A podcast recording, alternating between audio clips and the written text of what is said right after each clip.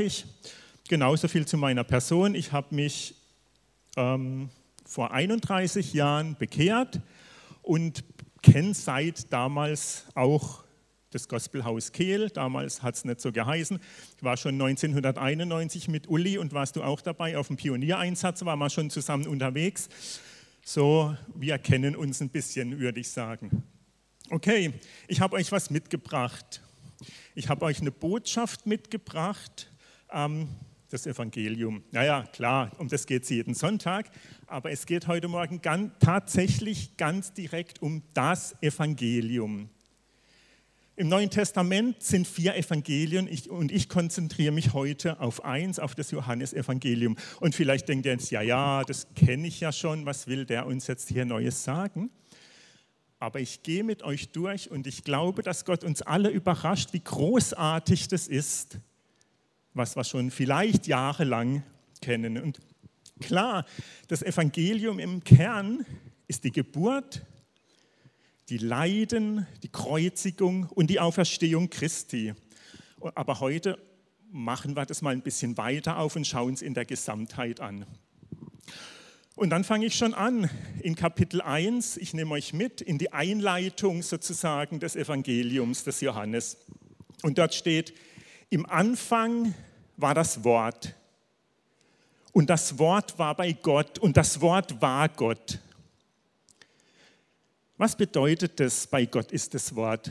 Stell dir mal vor, der Olli, Olli Forschler, hört auf zu sprechen heute. Er sagt heute nichts, tauscht sich mit seiner Frau nicht aus und morgen nicht. Und er schweigt über eine Woche. Dann würden sich alle denken, was ist denn mit dem los? Wir wissen ja gar nicht mehr, woran wir mit ihm sind. So sprich, Worte definieren und erklären uns. Ein Mensch, der viel redet, der ist nicht geheimnisvoll. Und Gott stellt sich uns vor als das Wort. Das heißt, Gott ist voller Sehnsucht, sich mitzuteilen und zu definieren. Er will sich erklären bis in Einzelheiten, damit wir ihn kennen, wie er ist. Unser Gott will kein Rätsel bleiben. Er will reden, er will sprechen, er will sich mitteilen. Er ist Wort. Und das Wort geht aus, heißt es weiter, und kommt zu uns in einer wunderbaren Person. Das Wort wurde Fleisch. Die Definition und Erklärung Gottes ist eine Person, Jesus Christus. Und wer Gott kennenlernen will, der muss Jesus kennenlernen ihn anbeten, ihn anschauen, Gemeinschaft mit ihm haben, sein Herz kennenlernen, der lernt Gott kennen.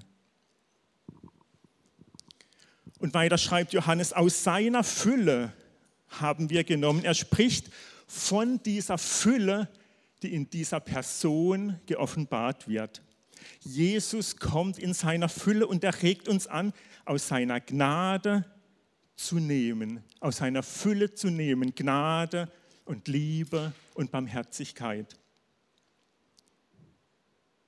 Aus seiner Fülle zu nehmen.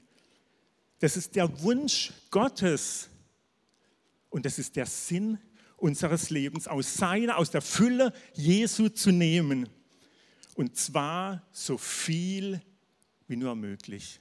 Und ihr Lieben, das ist das Evangelium. Es geht weiter, das Gesetz wurde durch Mose gegeben. Aber wir kennen die Geschichte Israels. Israel ist mit dem Gesetz nicht froh geworden. Dabei lag es weder am Gesetz noch am Gott, sondern es lag am Volk.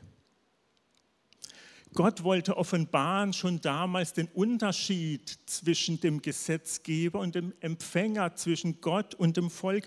Und das Gesetz sollte das Volk ja vorbereiten, sozusagen ein Zuchtmeister, das Volk hinführen, das Volk vorbereiten. Und wer ernsthaft mit dem Gesetz umgegangen ist, muss sagen, wie Paulus in Römer 7, ich elender Mensch das Gesetz ist heilig und gut. aber ich kann ihm nicht entsprechen. Es wohnt eine andere Natur in mir, die stärker ist als mein gutes Wollen. Die Sünde wohnt in mir. Ich schaffe es nicht. Wer wird mich erlösen? Doch Dank sei Gott in Jesus Christus. Das Gesetz hat ein Problem. Es konnte kein Leben geben. Das Gesetz wurde gegeben, aber die Gnade ist in Jesus Christus geworden. Und ihr Lieben, wir leben in der Gnadenzeit. Die Gnade hat angefangen zu werden bei der Geburt Jesu und sie ist gewachsen. Sie ist gewachsen in dieser Person, die gereift ist, die herangewachsen ist, die gelebt hat ein vollkommenes, sündenfreies Leben, gestorben und in Herrlichkeit aufgefahren.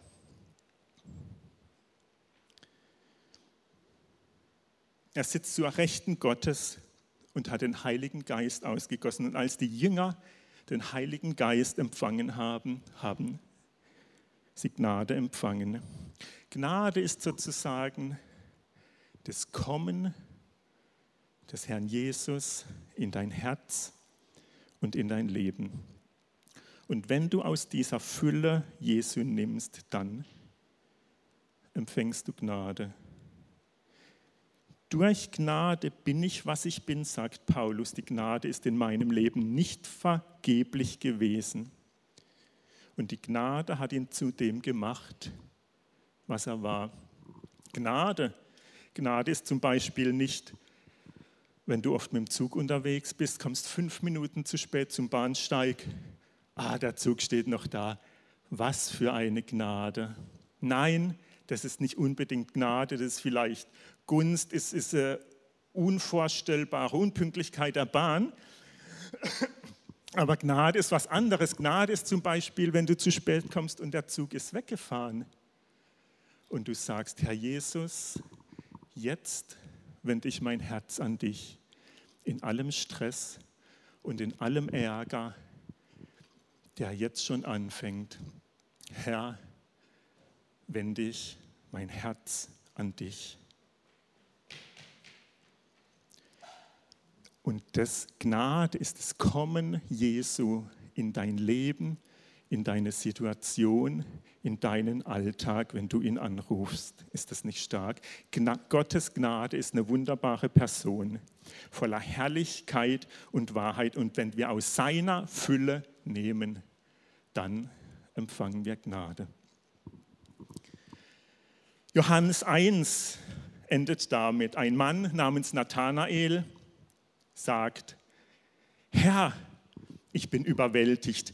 Du hast mich schon dort unter einem Feigenbaum gesehen. Ich hoffe, ihr kennt die Szene. Wow, fantastisch, wie prophetisch. Du musst ja der Sohn Gottes sein. Jesus sagt, was, nur wegen dem? Ha, ha, ha, ha, ha. Stopp, stopp, stopp. Das ist ja jetzt, jetzt nichts Besonderes.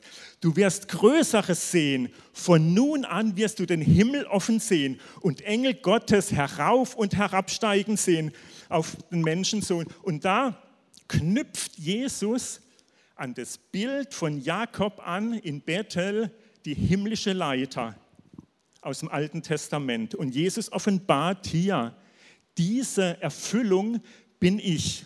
Da, wo ich bin, ist der Himmel offen. Da, wo ich bin, ist eine himmlische Leiter. Da, wo ich bin, berührt der Himmel die Erde und die Erde den Himmel.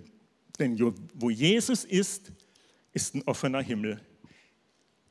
Es gibt in meinem Leben keinen verschlossenen Himmel mehr, weil Jesus da ist. Oftmals denken wir, wir müssen den Himmel öffnen oder, oder noch was dazu tun und im Gebet den Himmel öffnen. Nein, nein, in Johannes 1 steht, wo Jesus ist, ist ein offener Himmel. Und lebt Jesus nicht in dir, ist ein offener Himmel mit dir, ihr Lieben. Das ist das Evangelium und das sollen wir kennen. So, und jetzt geht es weiter. Das war jetzt die Einleitung. Und jetzt gehe ich mit euch durch so ein paar Szenen durch, Szene 1, Hochzeit zu Kana. Ah, eine schöne Atmosphäre. Hochzeit ist immer was Schönes, ist immer was Besonderes. Alle sind gut gelaunt, sind fröhlich. Es wird gegessen, es wird getrunken. Man tanzt vielleicht. Und es ist ja interessant, Gott fängt da an, wo wir mit unseren Träumen und Sehnsüchten anfangen. Es ist der Traum unseres Lebens nach einem liebenden Gegenüber, nach Verständnis, nach Geborgenheit, nach Wärme. Ist es nicht so? Wir sehnen uns nach Liebe. Und Gott weiß das, weil er uns genau ja so gemacht hat. Und wir denken, ach, jetzt erfüllen sich alle unsere Träume. Nur ist das Problem, auf unserer Hochzeit geht der Wein aus. Auf unserer Hochzeit geht der Wein eines Tages aus. Unsere Glückseligkeit bleibt nicht immer auf einem hohen Niveau. Zumindest bleibt sie nicht so hoch und die Harmonie. Als Beispiel, Vergleich mit Hochzeit, meine ich jetzt nicht diese typische Hochzeit, sondern einfach auch unser Leben, wenn wir auf einer Erfolgsspur sind, wenn wir meinen, jetzt sind wir gesegnet, jetzt sind wir dran. Wir müssen nur auf unsere Ehen schauen, das ist nicht immer nur Halleluja. Wer ein bisschen verheiratet ist, der weiß das auch. Also uns geht der Wein aus und Jesus sitzt auf unseren Hochzeiten und wartet, bis uns der Wein ausgeht. Und er wartet, bis wir feststellen und erkennen, dass uns der Wein ausgeht. Und erkennen, dass dieses Niveau nicht zu halten ist und da sitzt Jesus in unserem Leben und wartet, bis wir zu ihm kommen. Warum geht uns der Wein aus? Weil wir, ich bleibe mal bei dem Bild, weil wir, wir von Natur aus wie diese Tonkrüge sind, gefüllt mit Wasser und nicht mit Wein. Aber Jesus ist gekommen, um Wasser in Wein zu verwandeln das Wunder, das Wunder der Verwandlung, der Wiedergeburt, der Umwandlung. Nur Jesus kann das. Wer kann Wasser des Todes in deinem und meinem Leben zu himmlischem, kostbaren Wein verwandeln? Nur Jesus.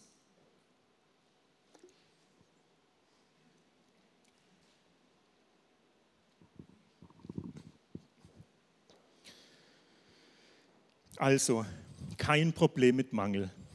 Wenn du Mangel spürst und merkst, ja, ich bin ja auch nur ein irdischer Mensch sozusagen, Jesus ist da.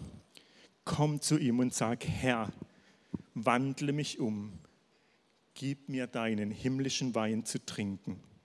Gib mir wahre Freude. Aber er will gebeten sein und dass wir erkennen, dass wir es aus unserer eigenen Kraft nicht schaffen. Und noch ein anderer Gedanke zum Bild des Weines. Er hat den besten Wein aufgehoben bis zum Schluss, damit wir, ihr und ich davon trinken können. Die Propheten haben begehrt zu sehen, so steht es in der Bibel, haben begehrt zu sehen, was die Jünger gesehen haben. Es bedeutet Gnadenzeit. Wir haben direkten Zugang zu Gott und wir dürfen trinken für eine wunderbare Hochzeit, die jetzt schon anfängt. Wenn wir Jesus in unser Leben einladen, beginnt schon unser ewiges Leben. Wir können Gemeinschaft mit Gott direkt haben und das hineinfließt ins ewige Leben. Und wenn er wiederkommt, und da warten wir drauf, heißt es, seine Braut hat sich bereitet. Und was, was wird das für eine Hochzeit sein? Und niemand, niemand wird dort der Wein ausgeht und wir werden uns freuen. Und das ist auch ein Bild des Weines mit unaussprechlicher und ewiger Freude. Es wird kein Geschrei, kein Schmerz, kein Leid mehr sein. Freude in Ewigkeit. Ihr Lieben, das ist unsere Zukunft und das ist das Evangelium. Nächste Szene, Kapitel 3. Es ist Nacht. Ein Mann drückt sich nachts durch die Straßen und will nicht gesehen werden. Er klopft an der Tür, wo Jesus ist. Ah, Nikodemus, hallo. Ein Oberster der Juden, ein Schriftgelehrter, ein Pharisäer kommt nachts, kommt nachts zu Jesus, ein hoch angesehener Mann unter dem jüdischen Volk. Er ist aufgewühlt und kann nicht schlafen. Meister, wir wissen, dass du ein Lehrer bist, von Gott gekommen, denn niemand kann die Zeichen tun, die du tust, es sei denn Gott mit ihm. Und was sagt Jesus? Ah, Nikodemus, sehr gut, toll. Endlich hat es einer von euch verstanden. Ich bin geschmeichelt. Bitte erzähl es deinen Freunden und Bekannten und glaubt alle an mich. Nein, Nein, Jesus ist nicht geschmeichelt. Man muss sich auch vorstellen, Jesus damals um die 30, Nikodemus in seiner Stellung, wo er war, bestimmt zwischen 50 und 60 und repräsentiert so Weisheit, Ehrlichkeit und Aufrichtigkeit, Ansehen und Erfolg. Und zu diesem Mann sagt Jesus, wenn du nicht von neuem geboren wirst, ist alles vergeblich. Du kannst das Reich Gottes nicht mal sehen, geschweige denn hineinkommen. Du musst von neuem geboren werden. Also Nikodemus ist Fleisch, du bist Fleisch, vom Fleisch geboren und du kannst dich verbessern, so viel du willst. Du kannst dich anstrengen und lernen, so viel du willst. Und am Ende bist du immer noch Fleisch und Fleisch kann nicht in das Reich Gottes hineinkommen. Wer in das Reich Gottes kommen will, braucht Leben aus dem Reich. Und ich bin gekommen, dieses Leben des Reiches auszuteilen. Und wer dieses Leben besitzt, der lebt im Reich. Nikodemus, du musst von neuem geboren werden. Und dann Nikodemus, wie kann ich wieder? Muss ich wieder in den Leib meiner Mutter? Und Jesus erklärt ihm, wie das vor sich geht, das Wunder der Wiedergeburt. Seid nicht beeindruckt von menschlicher Größe. Mächtigen Menschen, einflussreichen Menschen. Keine Frage, Ehre, wem Ehre gebührt. Und wir wollen jedem Menschen mit Respekt entgegenkommen. Auch Leistungen, Fähigkeiten, Begabungen, keine Fragen. Aber Nikodemus so hoch angesehen, so beliebt, er ist Fleisch. Er mag in dieser Welt hoch angesehen sein, aber wie sieht es im Reich Gottes aus? Hier zählt nur eins. Wie viel Gestalt hat Jesus in dir gewonnen? Wie viel wandelst du durch ihn? Wie viel von Jesus hast du angenommen? Das ist wichtig. Es heißt, der Kleinste im Reich der Himmel ist größer als der Größte von Frauen geborenen. Das sind die Realitäten.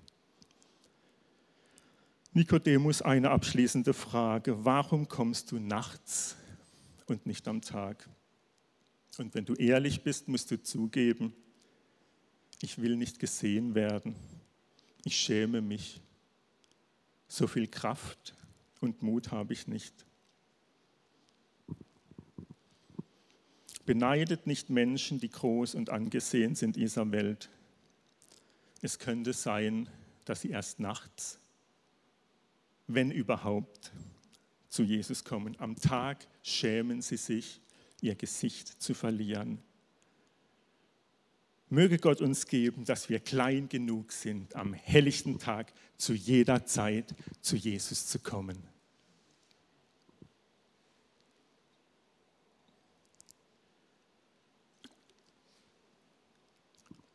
Seid ihr noch frisch? Nächste Szene. Es ist heller Tag. Aus Kapitel 4. Mittagshitze. Und da gibt es einen Brunnen. Einen Brunnen in Samaria. Und Jesus ruht sich aus. Normalerweise machen die Juden ja einen Bogen um Samaria. Aber diesmal hat er einen Auftrag. Er muss durch. Und da sitzt er am Brunnen. Und eine Frau kommt mit ihrem Wasser Krug, um Wasser zu schöpfen. Und Jesus sagt, gib mir zu trinken. Und die Frau fragt erstaunt, du bittest mich? Ist ganz erstaunt, weil das geht nicht. Gemeinschaft mit den Juden und dann noch Mann und Frau. Wenn du wüsstest, wer da ist, der das sagt, gib mir zu trinken, dann betest du ihn und er gäbe dir lebendiges Wasser. Du hast doch gar keinen Krug, wie willst du Wasser schöpfen?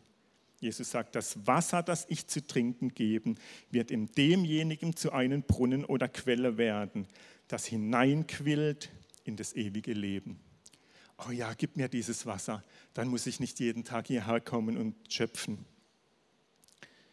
Jesus offenbart, dass er frisches, erquickendes Wasser des Lebens ist. Er offenbart, dass er uns einen Brunnen schenken möchte.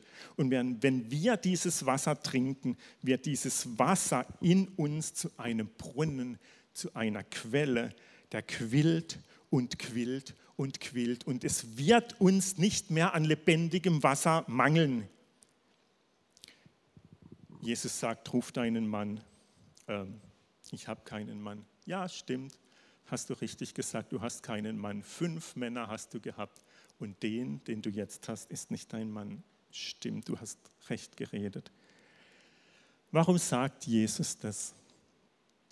Jesus will niemand bloßstellen. Wenn Jesus sagt, hol deinen Mann, will er die Frau nicht bloßstellen, er möchte eins. Er möchte dieser Frau einen Tausch anbieten. Bring du mir, was du hast, und ich gebe dir, was ich habe. Wenn du Wasser des Lebens trinken willst, dann bring mir, was in deinem Leben deinen Durst nicht stillen konnte. Und ich gebe dir dafür lebendiges Wasser. Ist das nicht cool? Ist das nicht krass? Schaut eure innere Quelle an. Jesus sagt, wer von diesem Brunnen trinkt, den wieder, wird wieder dürsten. Aber das Wasser, das ich zu trinken gebe, nur dieses Wasser kann deinen Durst nach Leben wirklich stillen. Und es wird ein Brunnen in dir sein, wo immer du bist. Bei der Arbeit, beim Spazierengehen, in der Schule, im Büro, im Bus, im Auto. Wo auch immer du bist, ist ein Brunnen mit dir, der lebendiges Wasser hat und quillt. Und dieser Brunnen ist nicht in deinem Gefühl und auch nicht in deinem Willen, auch nicht in deinem Verstand, sondern in deinem wiedergeborenen Geist. Dort wohnt der Sohn Gottes. Dort wohnt der dreieinige Gott und dort ist das Wasser des Lebens. Und wenn du seinen Namen anrufst und dich zu ihm zuwendest, dann trinkst du lebendiges Wasser. Ist das nicht genial? Und das ist das Evangelium. Und um diese Szene abzuschließen, wenn wir lebendiges Wasser trinken und uns an der Quelle Jesu erfreuen und erfrischen, steigt ein Wohlgeruch zum Vater auf. Und das ist wahre Anbetung für ihn. Der Vater sucht solche, die ihn im Geist und in der Wahrheit anbeten. Und je mehr du dich an Jesus erfreust, je mehr freut sich der Vater, dass er einen wahren Anbeter gefunden hat. Nächste Szene. Ein Teich in Jerusalem. Ein Teich am Schaftor. Der Teich Bethesda. Und dort liegt eine Menge, Menge Kranker. Blinde, Lahme, Gebrechliche und so weiter und so weiter. Aber dort passiert Seltsames. Zu gewissen Zeiten, wie oft erfahren wir nicht durch die Bibel, steigt ein Engel herab in den Teich und bewegt das Wasser. Und wer nun zuerst hineinsteigt, wird gesund, egal welche Krankheit er hat. Könnt ihr euch vorstellen, was da los war? Und da lagen und saßen die Menschen und warteten, bis sich das Wasser bewegt und alle starrten auf das Wasser. Und dort war auch ein Mann, der war 38 Jahre krank.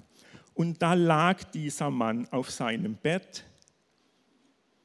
Und Jesus kam zu ihm und fragte, willst du gesund werden? Aber der Mann versteht die Frage gar nicht mehr. Er hat eigentlich ja nur Ja sagen müssen, aber seit Jahren auf das Wasser fixiert, voller Resignation, sagt, ich habe keinen Menschen, der mich, wenn sich das Wasser bewegt, in den Teich hilft. Während ich aber es irgendwie schaffe, davor zu robben, steigt ein anderer, der schneller ist, vor mir hinein. Wie oft, wie oft habe ich das erlebt? Es ist hoffnungslos.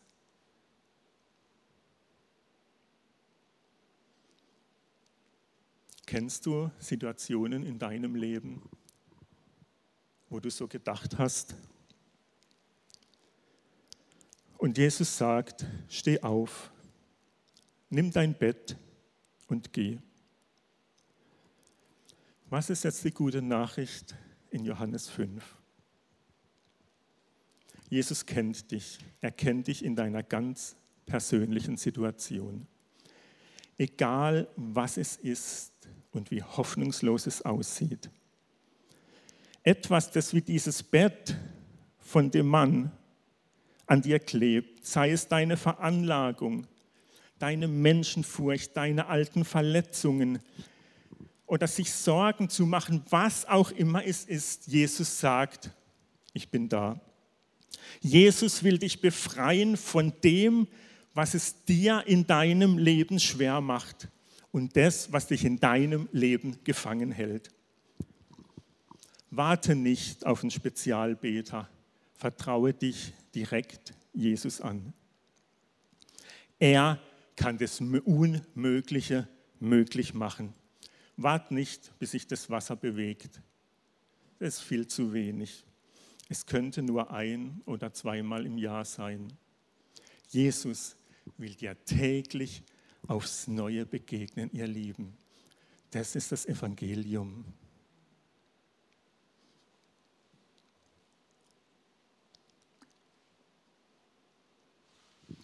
Noch eine Szene, Kapitel 11. Ein Friedhof, eine Szene so ganz anders als bei der Hochzeit zu Kana. Und dort herrscht und regiert der Tod, oder besser gesagt, eigentlich, wenn man genau hinguckt, ist es Resignation, Zweifel und Unglauben. Und Jesus kommt auch dorthin. Und Maria sagt zu Jesus, wärst du hier gewesen, mein Bruder wäre nicht gestorben. Hier ist eine Leiche, hier ist ein Grab. Hier ist Anklage. Gott, wo bist du? Wir haben gedacht, dass du uns lieb hast. Maria, Martha und unseren Bruder Lazarus. Und wir haben dir frühzeitig und rechtzeitig Bescheid gesagt. Und du bist zu spät gekommen. Ich möchte aber eines sagen, für den, der glaubt, kommt Gott niemals zu spät. Es kann sein, dass er wartet, aber nicht, weil er dich nicht lieb hat, sondern dass du ihn dementsprechend erfährst, wie er ist. Wenn er dich heilt, erlebst du ihn als Arzt. Wenn er dich von den Toten auferweckt, erlebst du ihn als die Auferstehung und das Leben. In 2. Korinther 1 sagt Paulus, wir waren in Drangsal über Vermögen, sodass wir am Leben verzweifelten. Wir hatten für uns beschlossen, wir müssen sterben. Wir hatten das Todesurteil in uns. Es war keine Hoffnung mehr. Das geschah aber darum, damit wir nicht auf uns, sondern auf Gott vertrauten, der die Toten auferweckt. Aber er tröstete uns, damit wir jetzt die trösten können, denen auch solches widerfährt. Wie willst du jemanden, der in bestimmten Situationen des Lebens und der Not steht und wenn er vielleicht innerlich voller Verwesung ist, den Gott der Auferstehung bringen, wenn du ihn nicht erfahren hast? Das Evangelium sagt, Jesus ist die Auferstehung und das Leben. Und wer an ihn glaubt, wird leben, selbst wenn er stirbt. Letzte Szene ich komme zum Schluss. Und das ist auch eine der letzten Szenen aus dem Evangelium, aus dem Johannesevangelium. Es ist das Kapitel 21. Sechs bis sieben Mann sitzen in einem Kahn, in einem Fischerboot und werfen ihre Netze aus und fischen und fischen und fischen und ziehen ihre Netze ein. Und das Netz ist leer und es ist eine frustrierende Stimmung in dem Boot. Es ist so öde und es ist alles so flach so und man ist so schweigsam. Dann wird es endlich hell. Sie hören eine Stimme.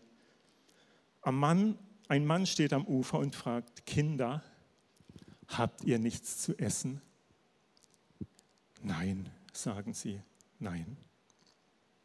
Plötzlich sagt Johannes, es ist der Herr. Petrus stürzt sich ins Meer. Und sie kommen und sehen Jesus dort stehen, den Auferstandenen.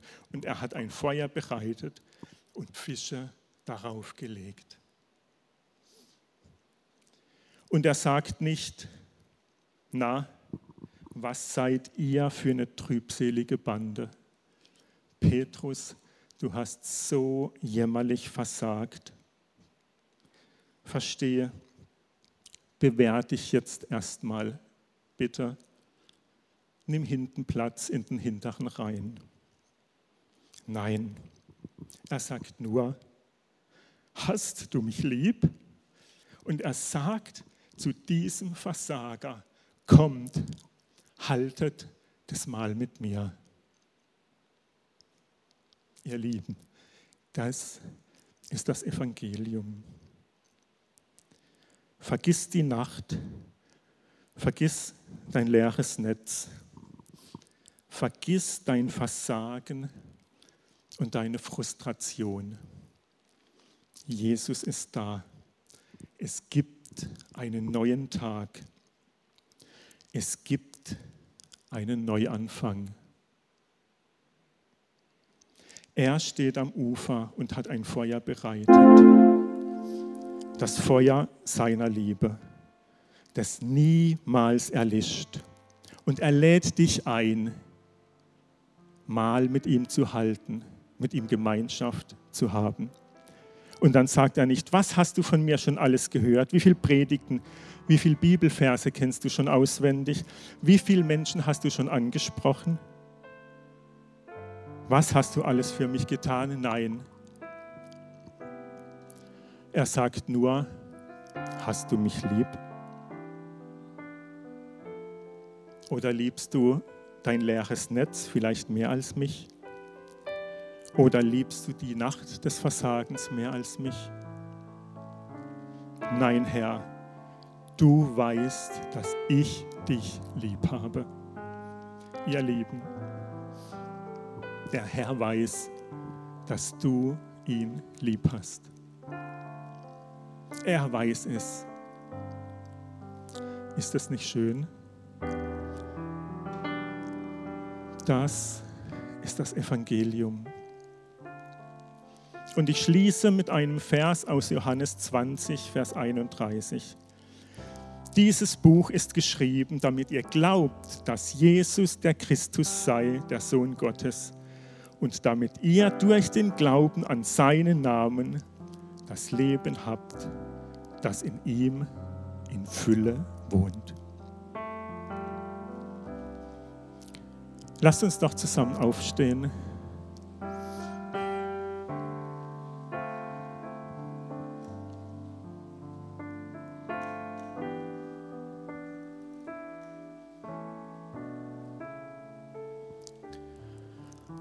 Vater im Himmel, danke für deine Worte der Gnade. Danke, Jesus, für das Leben, das du uns gegeben hast und aufgezeigt hast, wie wunderbar es ist, in deiner Fülle zu leben, in deiner Gemeinschaft und Herrlichkeit.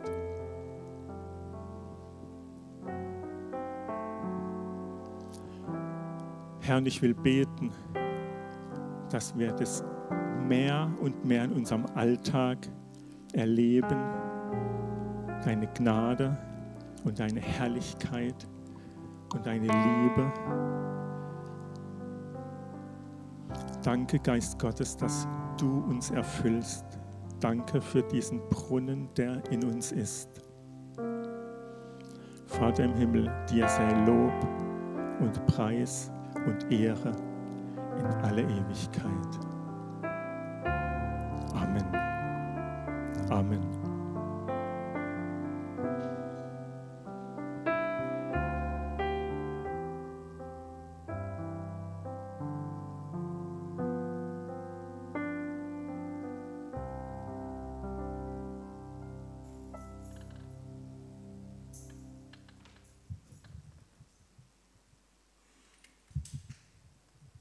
Ja, vielen Dank, Siegbert.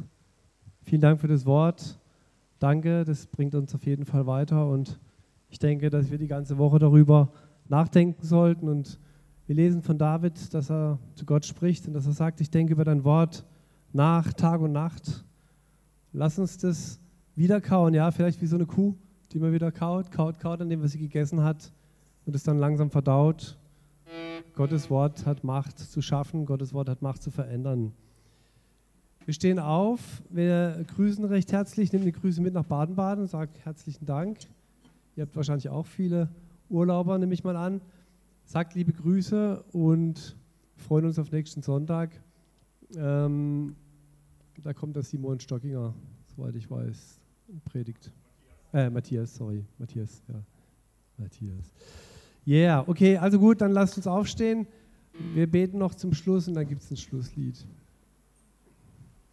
Vater im Himmel, ich danke dir für dein Wort. Ich danke dir, Herr, dass dein Wort die Wahrheit ist, dass dein Wort uns freisetzt. Vater, ich danke dir für deine Absichten, die durchaus immer wieder gut sind, Herr, und die uns verändern, Vater. Ich danke dir für deine Gegenwart heute Morgen und ich bete, Herr, dass du meine Geschwister segnest, dass sie in deinem Segen in diese neue Woche starten, Vater, dass du ihnen Kraft gibst und Mut, Vater, dass sie schöpfen aus deinem Wort, Herr, dass sie weiterlesen und mit dir in Kontakt treten. Ich danke dir, Vater, dass du mit uns gehst und dass du lebendig bist. Auch wenn wir nicht zusammen sind, Herr, so bist du mit uns bis ans Ende dieser Tage. Halleluja, danke Jesus dafür. Amen. Ähm, wir haben keine Kleingruppen, sind auch im Urlaubsmodus, aber ihr dürft euch trotzdem besuchen oder miteinander telefonieren, wenn ihr wollt.